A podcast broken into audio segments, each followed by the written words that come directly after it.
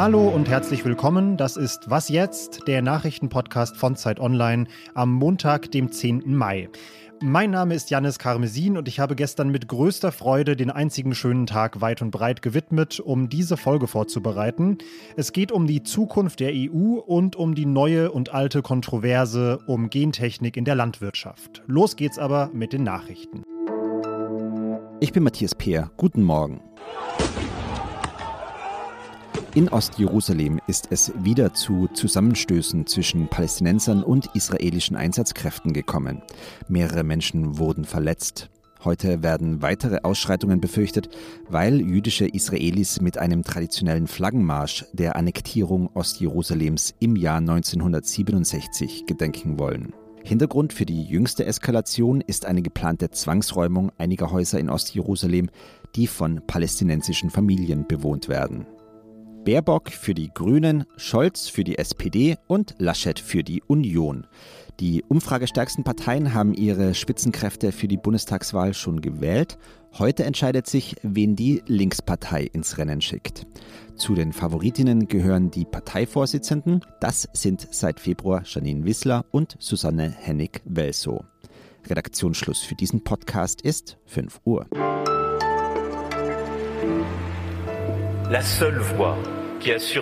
In seiner berühmten Rede an der Pariser Universität Sorbonne vor vier Jahren, da sprach Emmanuel Macron, Frankreichs Präsident, von einer Neugründung eines souveränen Europa. Aus diesem Plan ist jetzt mit vier Jahren Verzug tatsächlich ein Reformprozess für die EU geworden, nennt sich Konferenz zur Zukunft Europas und die wurde gestern mit einer Auftaktveranstaltung in Straßburg gestartet. Das Herzstück dieses Prozesses ist eine Beteiligungsplattform, auf der Bürgerinnen und Bürger ihre Ideen für die Weiterentwicklung der EU einbringen können. Und über diesen Prozess spreche ich jetzt mit unserer EU-Expertin aus dem Politikressort, Johanna Roth. Johanna, dieser Prozess klingt so partizipativ modern, dass ich tatsächlich erstmal skeptisch werde. Was kann man denn von diesem Format tatsächlich erwarten? An sich kann man natürlich sehr viel davon halten, äh, die europäischen BürgerInnen äh, erstmals in einem solchen Umfang und, und vor allem erstmals so direkt aktiv einzubinden. Aber natürlich muss man möglichst viele von ihnen erreichen. Ähm, und das sehe ich bei der jetzigen Kampagne ehrlich gesagt noch nicht. Ich fürchte, kaum jemand außerhalb der europapolitischen Bubble hat überhaupt mitbekommen, dass es diese Konferenz gibt und dass man da mitmachen kann. Das Projekt hatte jetzt eine lange Anlaufzeit und zwar wegen einiger Streitpunkte zwischen den Mitgliedstaaten. Worum ging es denn da genau? Ja, also es gab im Vorfeld einige Fallstricke, weil eben viele, nicht alle, aber viele Mitgliedstaaten ähm, sich doch erheblich dagegen gewehrt haben, dass diese Konferenz zu viel Macht bekommt. Also wörtlich äh, gab es gab ein Schreiben einiger Mitgliedstaaten, ähm, wo davor gewarnt wurde, dass diese Konferenz rechtliche Verpflichtungen schafft für die Staaten. Und ähm, diese Diskussion war so heftig, auch über das weitere Verfahren, dass fast diese Auftaktveranstaltung abgesagt worden wäre. Schauen wir noch ganz kurz auf den Status quo. In der EU wurde zu Beginn der Pandemie die europäische Solidarität untereinander gefeiert und dann gab es doch wieder Kritik am Wiederaufbaufonds, an der Impfstoffbestellung. Was würdest du denn unterm Strich sagen? Wie ist die EU als Institution denn insgesamt durch die Pandemie gekommen? Ich finde, die EU hat in der Krise eigentlich sehr viel geleistet. Also du hast es ja angesprochen. Sie hat eine multinationale Impfkampagne auf den Weg gebracht, ebenso wie ein äh, sehr ambitioniertes Wiederaufbau- und äh, Investitionsprogramm für die Zukunft das Problem ist eher ein, ein Wahrnehmungsproblem, denn das Positive davon wird gar nicht so sehr gesehen wie die Probleme, hast du ja gerade auch gesagt. Ähm, warum kriegen die Impfstoff, warum kriegen wir keinen, warum kriegen jetzt die Italiener so viel Geld, warum kriegen wir so wenig Geld? Da kam in dieser Krise sehr viel hoch, woran die EU eh schon leidet, also Frustration und eben auch eine große und vielleicht auch wachsende Distanz zwischen der EU als Institution und den BürgerInnen, die in der Europäischen Union leben. Und diese Diskussion über die Handlungsfähigkeit der EU und vor allem die Frage, wer da was entscheidet und wie viel Mitspracherecht BürgerInnen haben, die gibt es ja schon sehr lange.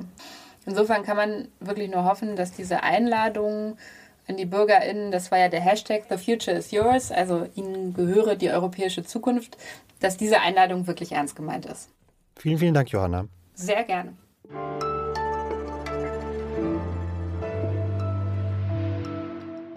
und sonst so?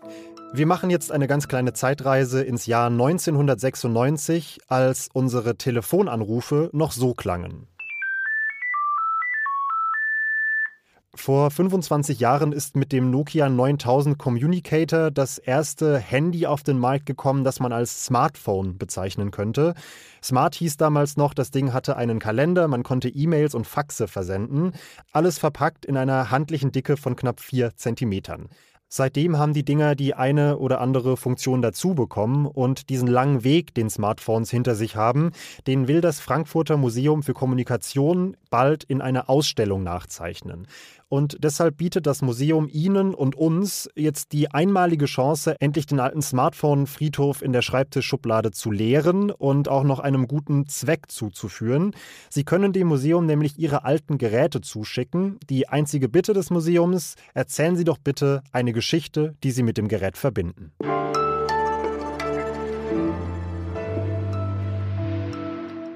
Der Einsatz von Gentechnik in der Landwirtschaft ist ein kontroverses Thema und das schon seit vielen Jahrzehnten.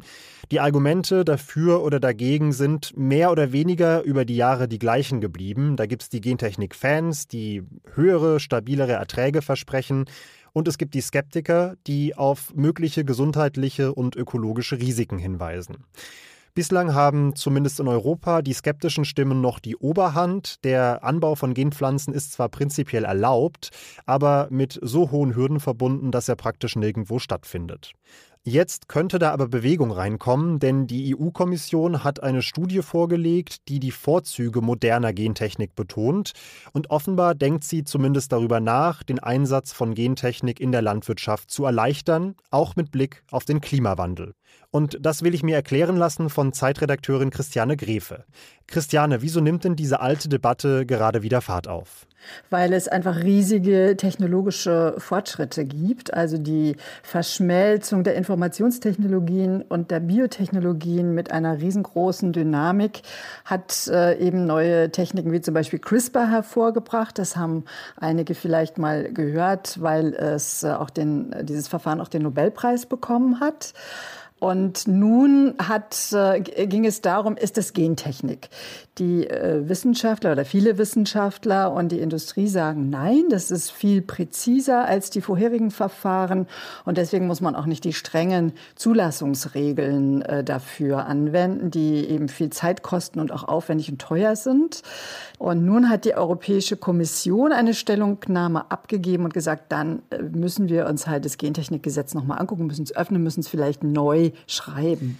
In aller Kürze, ohne jetzt zu technisch werden zu wollen, wie unterscheiden sich denn die neuen von den alten Verfahren?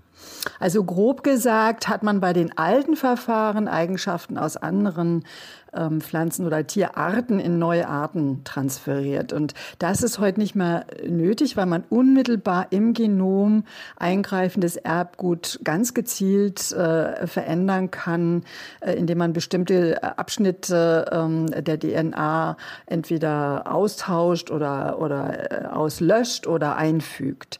Und das gilt als sehr viel präziser.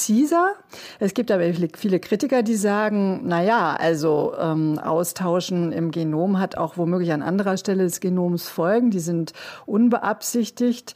Es werden oft sehr viele verschiedene dieser neuen Methoden, CRISPR ist nur eine, miteinander vermengt. Und was dann dabei herauskommt, weiß man auch noch nicht, denn insgesamt sind diese ganzen Technologien auch noch sehr neu und äh, erst im Frühstadium der Anwendung. Das heißt, auch über die Risiken dieser Technologien Technologien gibt es äh, sehr unterschiedliche Meinungen. Jetzt muss man aber sagen, die Weltbevölkerung wächst immer weiter. Wir brauchen also mehr Lebensmittel. Gleichzeitig werden Ernten von Wetterextremen zerstört, die sich häufen. Werden wir nicht mittelfristig auf Gentechnik angewiesen sein, um diese Aufgaben zu bewältigen? Natürlich, wenn es tatsächlich möglich wäre, sehr schnell Sorten zu finden, die sich an jeweils äh, fragile Wetterbedingungen anpassen könnten, an Extremwetter, die Stürme aushalten, die Dürren aushalten, dann wäre das natürlich toll. Aber die Technologien sind erst in einem Frühstadium und bisher sind solch komplexe Eigenschaften durch sie noch nicht entwickelt worden, sondern man hat bisher äh, sich in erster Linie darauf fokussiert, Pflanzen zu finden, die sich an den Einsatz von Herbiziden anpassen. Und das heißt, da, geht's, da wird Arbeit eingespart, aber, aber da geht es noch nicht um solche äh, Herausforderungen. Also theoretisch ja, praktisch wird das wahrscheinlich noch lange dauern. Und die Skeptiker sagen auch, wie ich meine, äh, zu Recht, ähm, diese Versprechungen, die gab es auch schon in den 80er, 90er Jahren. Und ähm, da ist überhaupt nichts äh, bei rausgekommen bisher. Also das müsst ihr uns erstmal belegen, dass es jetzt wirklich so einen qualitativen Sprung gibt. Christiane, dir herzlichen Dank für diese Einschätzung und Ihnen allen vielen Dank fürs Zuhören. Die nächste Folge von Was jetzt gibt es heute Nachmittag gegen 17 Uhr. Schreiben Sie uns gerne eine Mail an wasjetzt.zeit.de, wenn Sie Themenvorschläge, Kritik oder sonst was auf dem Herzen haben. Aber vor allem kommen Sie geschmeidig in diese neue Woche. Mein Name ist Janis Karmesin und ich sage Tschö und bis bald.